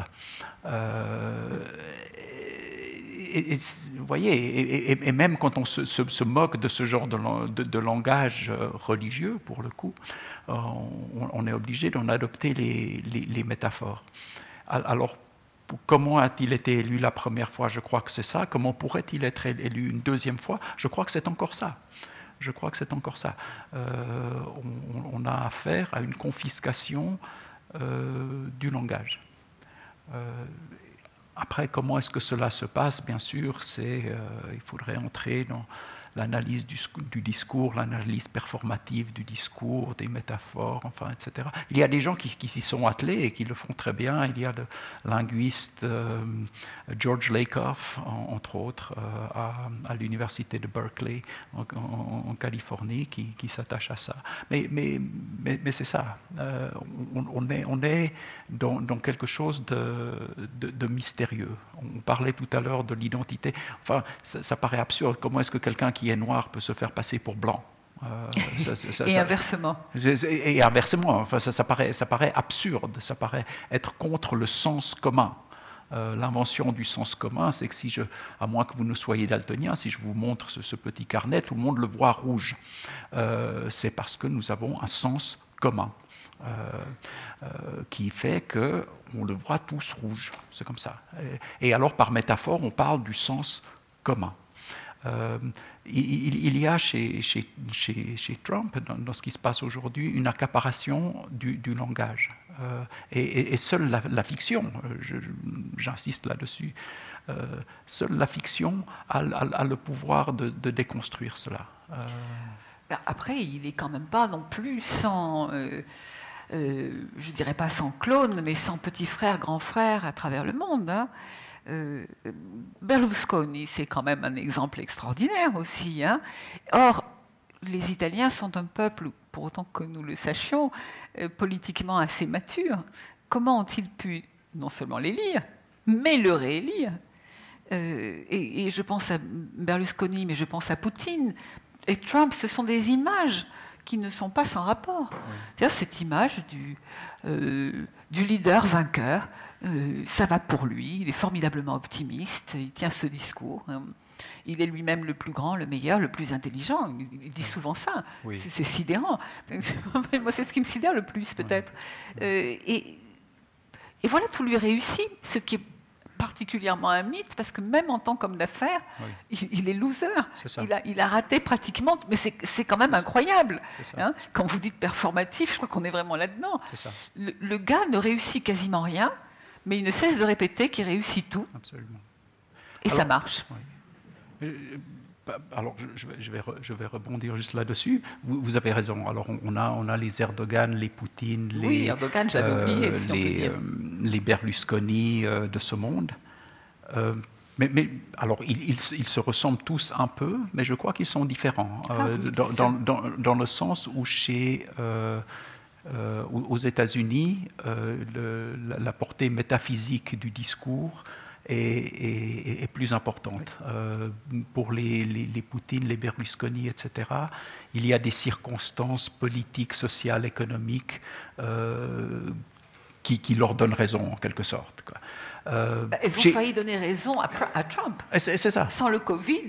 Oui, oui, mais c'est ça, c'est ça. Alors que, que, pour, pour, pour, Trump, et, alors du coup pour, pour l'opposition, on est tout de suite dans le langage métaphysique, enfin le, le, discours de, euh, de, d'annonce de campagne de, de, Biden, c'est ça, c'est, vous l'avez rappelé, c'est la, lumière contre les ténèbres, le bien contre le mal, enfin on, croit rêver, euh, on croit rêver, mais, mais parce qu'on est dans un discours nécessairement métaphysique. Et, et, contre la métaphysique, on ne peut rien. La physique ne peut rien contre la métaphysique, on le sait bien.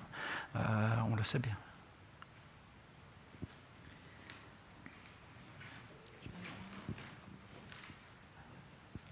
Pour quitter la politique et en revenir à la littérature, vous, pouvez, vous avez traduit John Irving. Est-ce que vous pouvez nous en parler un peu? Oui, bien sûr. Beaucoup. beaucoup, je ne sais pas. Je l'ai beaucoup traduit en tout cas, c'est un fait. Euh, John Irving, ses lecteurs en général apprécient l'extrême, euh, la fantaisie débridée euh, de, ses histoires, ses, inventions. Voilà, il y, a, toujours des inventions inattendues chez John Irving. J'ai l'impression que ce qu'il écrit depuis, en tout cas au moins depuis Avenue des Mystères, et on va voir ce qui va ressortir maintenant, euh, il commence à s'intéresser au réalisme magique, hein, ce qu'on appelle le réalisme magique. Et il y a des fantômes qui arrivent dans ces histoires. Et ça les colore d'une manière que je trouve assez intéressante. Mais jusque-là, à part des fantômes, on avait tout vu. On avait vu des ours, on avait vu des trans, divers degrés de la transaction, si j'ose dire. Euh, on a vu des magiciens, on a vu des mutilations euh, en tout genre. Euh, c'est, je crois, cette imagination absolument débridée qui plaît à ces lecteurs qui se disent qu'est-ce qu'il va trouver la prochaine fois? Mais faisons-lui confiance, la prochaine fois, il va trouver. sur le plan de, des, thèmes qu'il a voulu défendre, je dirais politiquement, justement, pour, pour boucler la boucle, il y a quand même beaucoup le droit à l'avortement, qu'on trouve dans l'œuvre de Dieu, La part du diable, euh, mais qu'on retrouve euh, à travers d'autres romans. Et j'avais l'impression, quand je, lisais l'œuvre de Dieu, La part du diable, il y a longtemps, il est vrai, que John Irving livrait un combat d'arrière-garde. Ah, mais c'est-à-dire que c'est plus du tout un combat d'arrière-garde, hein, le combat pour la légalité de l'avortement. C'est en train, évidemment, de, la question est en train de se, de se reposer de manière tout à fait euh, tout à fait vibrante, y compris peut-être avec la nomination de, ce énième juge à la Cour suprême qui ne va pas faire avancer la cause de l'avortement, si on peut appeler ça une cause. Voilà. Et je vois un autre livre, non pas son dernier roman, mais le précédent, celui qui s'appelle en français À moi seul, bien des personnages, où il retrace euh, finalement toute la, euh, la sortie du placard des gays, on va dire, euh, les années SIDA, etc. Donc on a tout un parcours, toute une, toute une farandole euh, de personnages euh, qui affirment, on va dire, leurs différences. Mhm. Donc ça, ça c'est peut-être les engagements plus, plus précis de, John Irving. Sinon, je pense que vous connaissez tous les thèmes de John Irving. C'est un personnage qui finit par devenir écrivain. Voilà, le schéma des romans d'Irving, c'est ça. tout à l'heure, on n'en a rien dit, mais on pourrait en parler. Il me semble que quelque chose qui est fondamental et qui peut-être, après tout, remonterait au Père Pèlerin et à leur arrivée, fondamental dans la littérature américaine et bien sûr dans le cinéma, c'est ce qu'on pourrait appeler le road movie ou le road hmm. novel. Euh, on a dit que l'Amérique était religieuse. Je dirais que, sa littérature et son cinéma sont vraiment initiatiques. Un des grands thèmes de la littérature, c'est l'arrivée à l'âge d'homme. Alors on y arrive euh, de diverses manières au prix de quelquefois de, lourds sacrifices, de victimes en tout genre. Hein. Mais enfin, on y arrive. Et les romans de John Irving sont vraiment l'accession à l'âge d'homme. Ça raconte ça, avec des ours, avec des fanfares, avec bon, toutes sortes de phénomènes qui sont euh, assez distrayants, on va dire. Euh, mais c'est comme ça la grande affaire, ce côté initiatique. Ce, qui, donne à la littérature américaine très souvent un côté très masculin aussi. Hein. Il y a, euh, en, tout cas dans le roman, euh, c'est des, des, thèmes effectivement qui, se, qui, qui reviennent sans cesse. Oui. Euh, enfin, vous avez traduit Kerouac euh, ah, on, the Road, et, voilà une autre hymne ironique à, l'Amérique, mais à l'Amérique en mouvement. Donc il faut. La Beat Generation, il faut quand même chercher les femmes. Hein. Oui, mais c'est ça. Dire ailleurs que pour le repos du guerrier. C'est ça, absolument. Oui, oui, oui, c'est ça. Il, y a... il y en a. Bah, le plus intéressant c'est qu'il y en a. Oui, des poétesses en, particulier. Oui, oui, absolument. absolument. Et, euh, et, alors, c'est une, une, Amérique en, mouvement que l'on, que l'on cherche, euh, que l'on cherche partout, et on, et on, devient, on devient soi-même en cherchant l'Amérique, euh, avec le, le, personnage qui, qui, parcourt l'Amérique d'est en ouest, et, puis, et, retour. puisqu'une fois qu'on a atteint, une fois que la frontière est tombée dans l'océan, ben, il n'y a plus qu'à rentrer. Il n'y a plus qu'à rentrer. Pour repartir. C'est ça, pour repartir toujours. Et il est vrai qu'il y a quelque chose de Compostelle. Hein, sur la route. Il y a quelque chose de Compostelle, il y a ces personnages qui vont converger, qui vont confluer, qui vont se rencontrer euh, aux étapes, euh, aux cathédrales et aux églises, euh, au sens figuré bien sûr, notamment chez Burroughs. Hein, il, y a, des passages extraordinaires chez Burroughs. Et, qui vont communiquer, qui vont, qui vont se porter les uns les autres dans leur pèlerinage.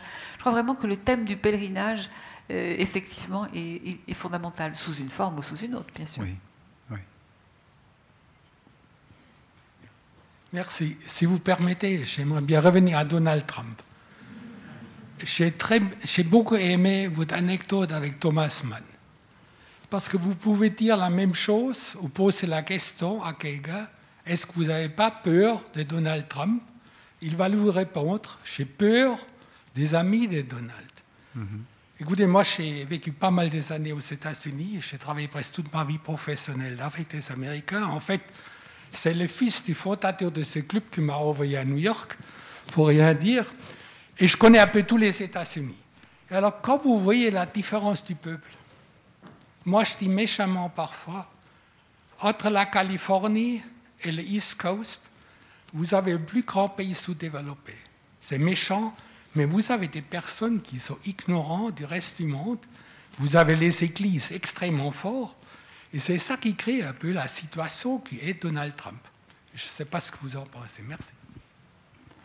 Euh, alors, puisque vous avez euh, longtemps habité euh, aux, États-Unis, vous savez qu'entre la côte est et la côte ouest, on appelle ça the flown over people, les gens par-dessus lesquels on vole, parce qu'on n'y va pas. Hein, on n'y va pas. On the road, c'est ce, ce, roman qui tout à coup traverse tout euh, toute l'épaisseur euh, américaine, un petit peu comme le faisaient les pionniers une fois. D'ailleurs, il, veut, il, veut, suivre la route 66 ah ben, euh, pour, pour aller.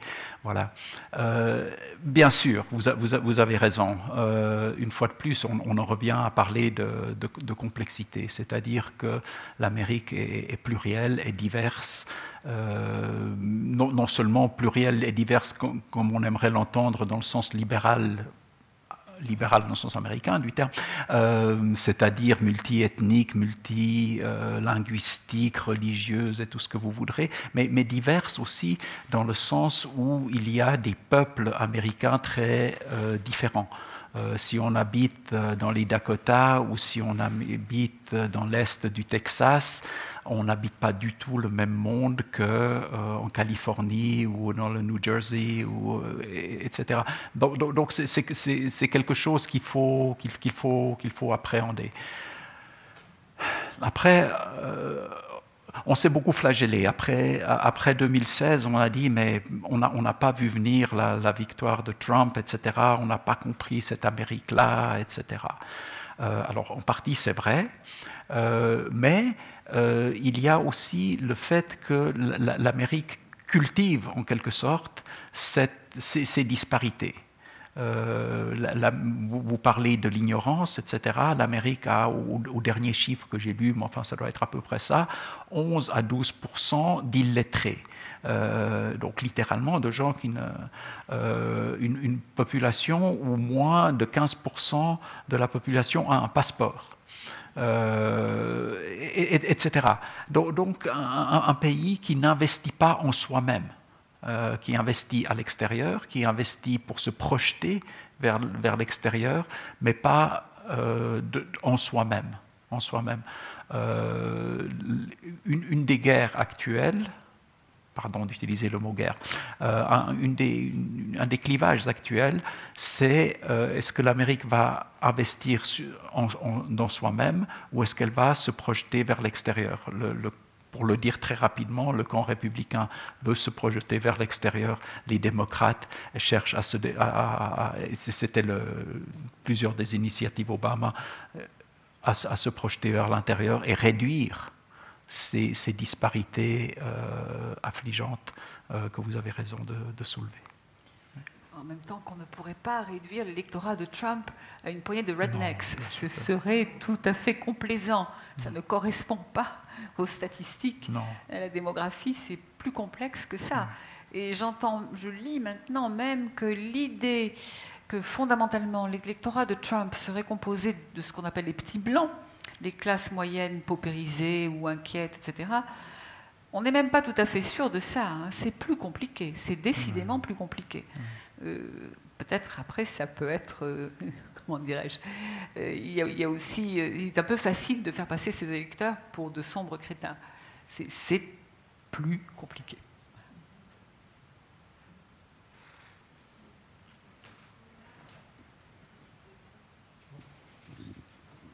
je reviens un peu sur la nostalgie dont vous parliez.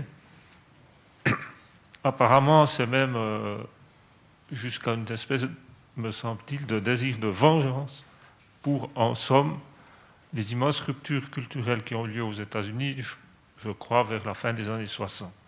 C'est-à-dire la fin, en principe, de la prédominance définitive qu'ils croyaient des Blancs là-bas.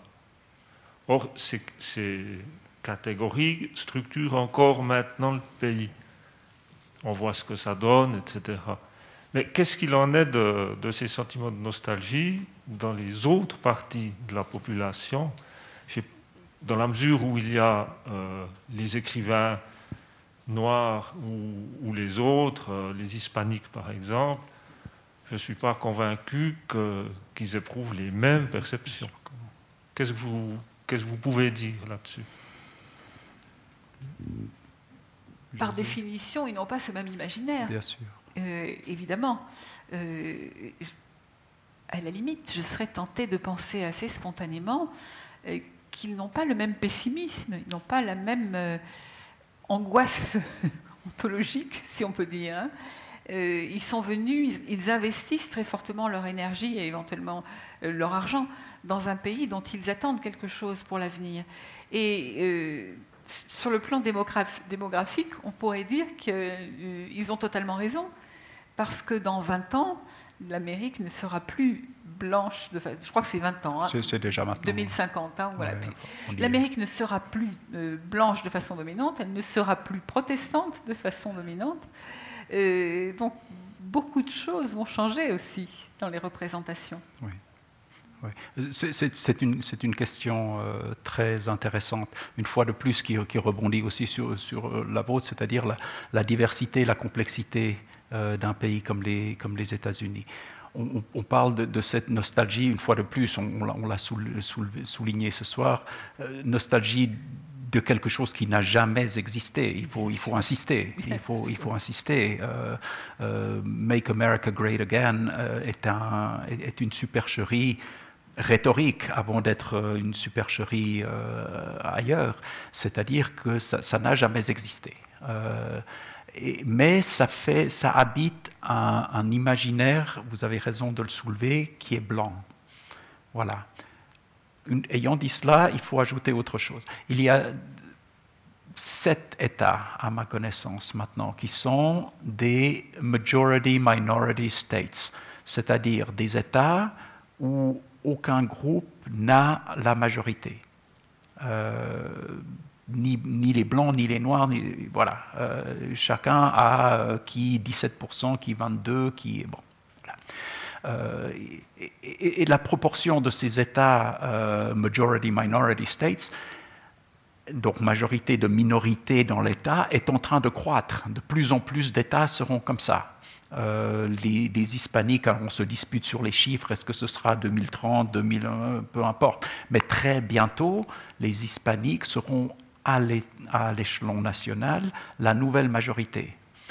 Euh, on, parle des Asian Americans qui, regroupent grosso modo tout ce qui est de l'autre côté du Pacifique là aussi grande diversité, mais les Chinois, par exemple, qui arrivent aux États-Unis, sont en train de fondamentalement changer, un, la démographie américaine, mais comme le, dit, José, fondamentalement changer l'imaginaire de ce que c'est qu'être un Américain. Euh, donc, naturellement, ils ne sont pas nostalgiques de quelque chose qu'ils n'ont jamais connu d'une façon quelconque.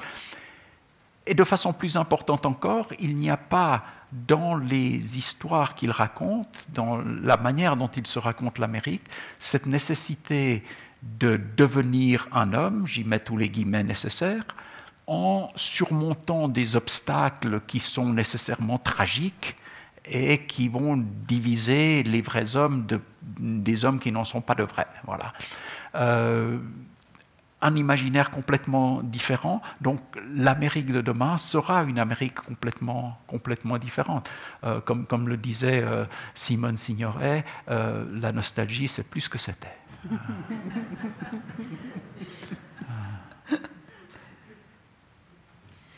ma question rejoint un petit peu ce qui, la question qui vient d'être posée. en fait, je voulais vous demander, en réfléchissant à la notion d'identité, euh, des États-Unis, on va dire. Euh, qu'est-ce que vous diriez de, euh, de la place des peuples amérindiens, en fait? Parce que moi, je ne peux jamais m'empêcher quand j'entends cette. Quand on parle de cette nostalgie des pionniers, moi j'ai toujours ce réflexe de me dire, mais il y avait, des peuples déjà présents sur, ce, sur cette terre. Et au niveau de la construction de l'identité, du récit qu'on se fait de cette quête d'une terre meilleure, moi je suis toujours, ça, me perturbe toujours beaucoup, en fait, l'absence de cette voix-là. Et, je voulais vous demander ce que vous en dites, euh, bah voilà, tout simplement. Mais il y a une littérature amérindienne, hein, elle existe aussi. Il y a même des, euh, si j'ai bonne mémoire, des romans policiers tout à fait spécifiques euh, qui se passent dans des, dans des réserves, dans dans des, parmi les tribus. Il y a des films aussi, donc il y a bel et bien cette identité qui est d'ailleurs elle aussi riche et complexe, c'est-à-dire qu'il y a des identités amérindiennes, il n'y en, a pas qu'une, bien sûr, euh, on, peut, on peut leur trouver des, fondements communs, mais tout de même. Et il me semble que cette identité amérindienne euh, a toutes les chances d'émerger euh, un peu davantage du côté de l'écologie. Parce qu'évidemment, il y a une représentation de la nature, une représentation de l'harmonie du monde qui traverse ces cultures, je dis bien ces cultures, hein, et qui me semble biocompatible. Donc euh, je ne serais pas étonnée, pour diverses raisons, euh, qu'en dépit des, euh, des, détériorations aussi qui, sont dues à leurs aux conditions de vie, etc., je ne serais pas étonnée qu'on voit émerger des identités futuristes, au fond, porteuses de futur, porteuses mmh. d'avenir. Alors, ils ont leur propre nostalgie, bien sûr, hein, mais cette nostalgie, on peut tout à fait imaginer qu'elle soit porteuse d'avenir. Un petit peu, si vous voulez, euh, comme la ruine de Detroit, qu'est-ce qu'on va construire là-dessus? Eh bien, les identités amérindiennes, allons les voir. Euh, il y a sûrement quelque chose là. Euh, merci, merci pour cette question. J'aimerais pouvoir en, parler pendant quelques heures. Euh, quand, j'essaye d'en parler, euh, vous avez raison. Euh, quand les, Européens sont arrivés, ils, ont écrit le mot Amérique sur la carte.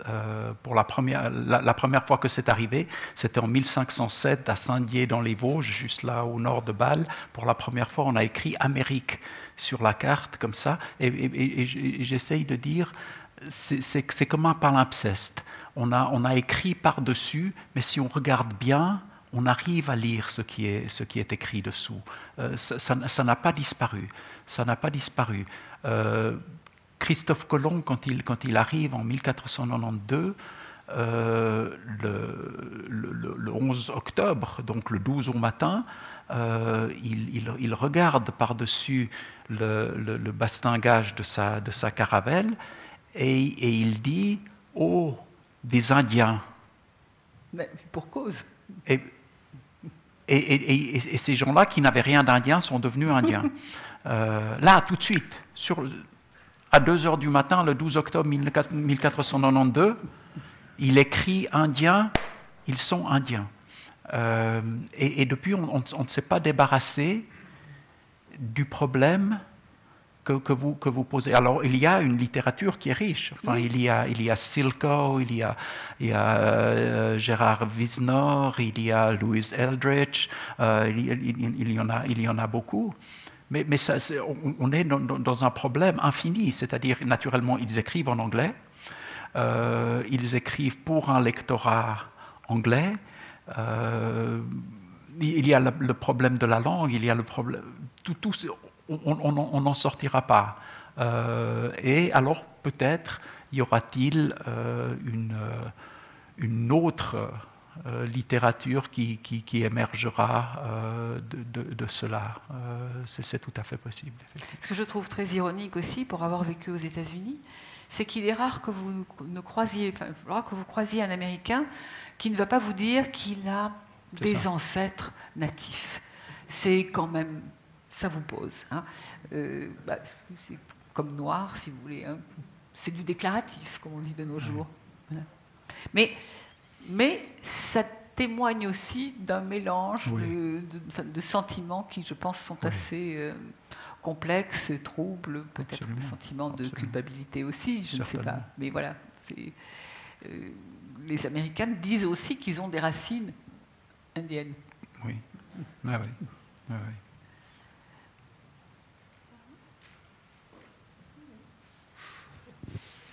Merci. Euh, je voulais tout d'abord vous remercier de la richesse de, vos échanges et de la, force de tout ce que vous dites depuis le début qui, je trouve, nous éclaire. Euh, on a bien besoin d'être éclairé en ce moment. Et moi, pour ma part, je suis vraiment très ému par votre échange, donc je voulais vous remercier. Et puisqu'on fait des va-et-vient entre politique et littérature, je voulais demander à José, puisque vous avez dit que vous traduisez beaucoup d'hommes et qu'on a tout un courant littéraire américain qui est animé par des hommes et avec quelque chose. Euh, vous parliez de la vigueur de Roth et des enfants légitimes et illégitimes, etc. Qu'est-ce, comment c'est pour vous de traduire des hommes?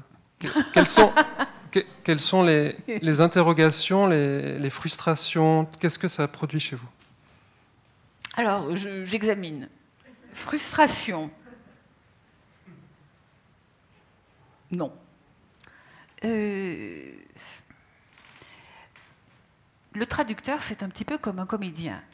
Il a fait ça et il fait ça pour avoir plusieurs vies. Euh, et, quand il traduit, il prend une autre voie et ça lui procure, en espérant qu'il y arrive, bien entendu, et avec tous les doutes que vous pouvez imaginer, ça lui procure une jouissance non négligeable. Et on pourrait dire que plus il traduit une voix éloignée de la sienne, plus l'adrénaline monte. Hein, c'est assez logique. Euh, si, on considère qu'il y a, c'est une image bien entendu, hein, qu'il y a un fantasme de, chaman chez le traducteur, ça m'a toujours fasciné ça. Le, chaman, devant un crocodile, il le regarde intensément, enfin je sais que ça ne se passe pas tout à fait comme ça, mais je vais vite. Il le regarde intensément et il se projette dans le croco. Ça, ça doit être une expérience. Hein. Alors moi, jusqu'à présent, je n'ai pas traduit de crocodile, encore qu'au figuré on pourrait discuter, mais euh, il est certain que j'ai traduit des auteurs euh, qui mettent en scène des personnages, parce qu'en même temps il y a le personnage, le, narrateur, le locuteur, hein, euh, qui sont fort éloignés de moi, du moins c'est ce que je me figure au premier abord, et même parfois au deuxième. Et donc je, dirais que le personnage dont les, les invectives, les vociférations, les élucubrations euh, m'ont fait monter l'adrénaline euh, le plus, c'est le personnage d'ancien du Vietnam, totalement déjanté dans la tâche, hein, qui est devenu à moitié fou, qui s'est changé à peu près en psychopathe, et euh, qui a des images qui lui reviennent. Enfin, il se fait soigner d'ailleurs, hein, mais ça marche comme ça peut.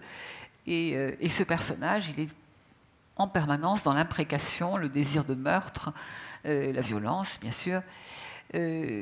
ça m'a procuré une intense satisfaction il est totalement infréquentable. Ce n'est pas que j'ai. Enfin, je peux avoir de la compassion pour lui, bien entendu, et on en a. Euh, mais, en dehors de toute euh, question, euh, je dirais, morale, vous voyez, ce que vous traduisez vous met à l'abri aussi de la question morale. Vous traduisez un auteur, vous alors je ne traduirai pas non plus n'importe qui, bien entendu, hein, il y a des choses que je ne traduirai pas, j'imagine, pour des raisons idéologiques, philosophiques, politiques. Mais là, vous êtes en quelque sorte par-delà le bien et le mal, et vous devez vous projeter dans le discours, dans la voix d'un personnage, d'un narrateur. Et donc, effectivement, le hasard a voulu que je traduise plutôt des auteurs masculins, et pas n'importe lesquels, parce que la masculinité retienne euh, se pose là quand même, faut le dire.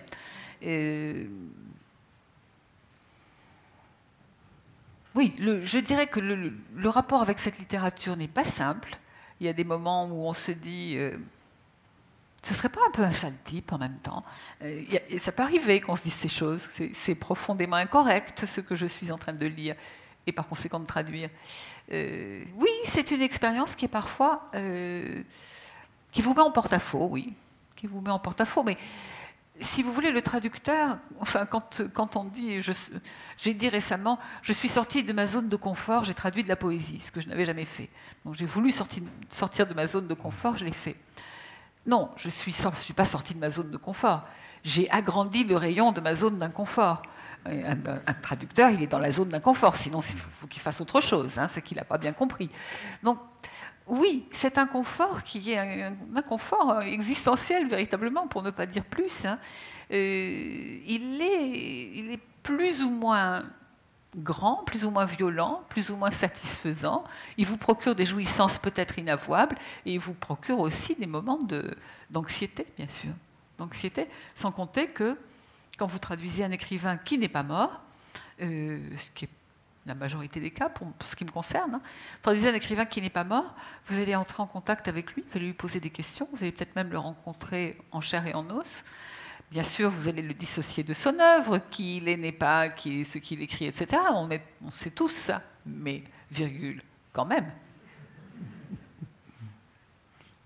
Moi, moi, qui ne suis pas traducteur, je pense à cette phrase de Kundera qui dit le, roman n'est ni pédagogue ni prophète, euh, il, est explorateur de, l'existence. Et, je, soupçonne que traductrice, c'est un petit peu euh, la même chose. Euh, je, le soupçonne. Ça va m'aller, explorateur de l'existence. Merci.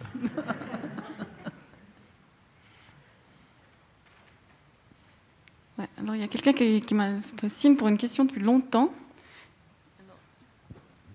Pour continuer de vous éloigner du discours politique sur, à propos duquel vous avez émis euh, tous vos doutes au, début, et je pense que voilà, on peut l'illustrer, euh, le, manque de nuances. Et puis pour rebondir sur euh, le, Nobel de Bob Dylan qui a, qui a, fait beaucoup courir, je me demandais si l'une et l'autre, vous aviez un ou deux morceaux, avec ou sans parole, qui vous semblaient particulièrement puissants pour exprimer toute la complexité des, des États-Unis. Morceaux de quoi? Ah ah, en tout cas, moi j'ai applaudi des deux mains au, Nobel de Dylan. J'avais fait mon master sur Bob Dylan il y avait bien longtemps. Et donc euh, je trouvais que c'était bien le moment de lui donner ce Nobel. Et euh, peut-être que euh, si, comme ça, au feeling, on devait, on, devait en choisir une, qui, choisir une chanson de Bob Dylan qui corresponde un peu au moment, je pense que je choisirais Highway 61. Ah.